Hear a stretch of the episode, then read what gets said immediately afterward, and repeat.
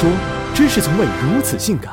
在北起漠河，南至三沙，西起乌恰，东至抚远的广袤土地上，正经历着人类历史上不曾有过的现代化进程。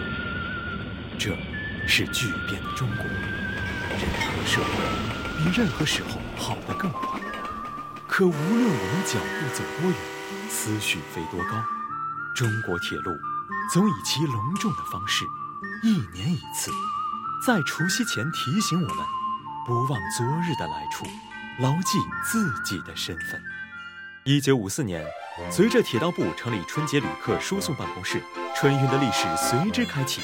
日均客流七十三万人次，累计发送旅客三千万人次，是那一年中国铁路交出的春运成绩单。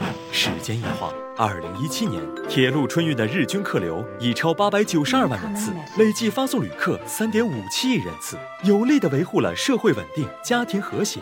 感谢科技，感谢组织。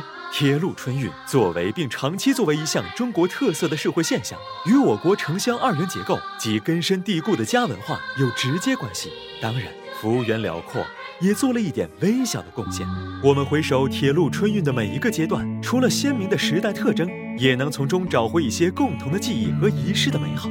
爷爷奶奶年轻时的铁路春运，车票手写，车速缓慢，单线运行，站站停靠，条件虽然艰苦。但车厢内总响彻着革命歌曲和语录，物质跟不上，但精神很富足。到了爸爸妈妈年轻时，人口流动越加频繁，更多元的社会阶层加入铁路春运大军，绿皮车一票难求，于是出现了闷罐车和厕所票。不过，继承了革命先辈光荣传统的父辈们不惧艰苦，操着不同口味的方言，与友邻分享刚编的故事经历，以此折叠漫长的旅程。而热烈的交流，让脚臭味、汗酸味、头油味儿变成了人情和乡愁的味道，让大家分不清哪一个是滋味，哪一种是情怀。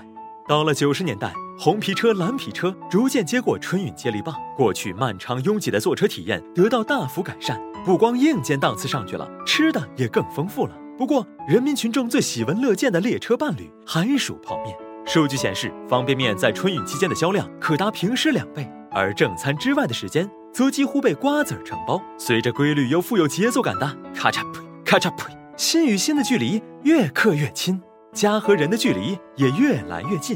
进入二十一世纪，我们这一代人站上历史舞台，享受着社会高速发展带来的便利。面对各式各样的春运方式，铁路以其独有的安全准点，依然活跃在一线。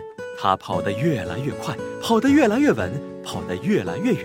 它的硬件设施和服务方式越来越有人情味儿，以至于我们光顾着享受科技带来的便利，却忘了传递身上的人情味儿。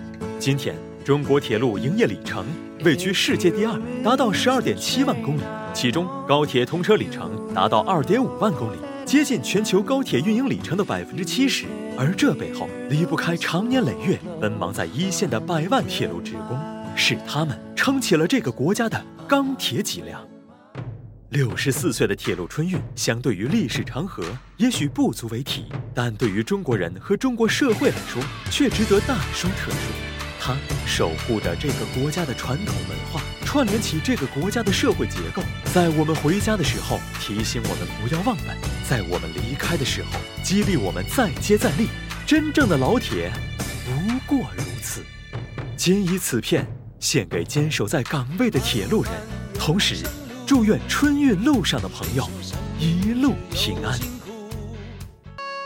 他拖着笨重的行囊，穿过拥挤又吵闹的车厢，终于找到一个落脚的地方。泡了一碗抗衰服，喝上今天的第一口热汤，还没咽下，推车叫他让一让。列车停靠在陌生的站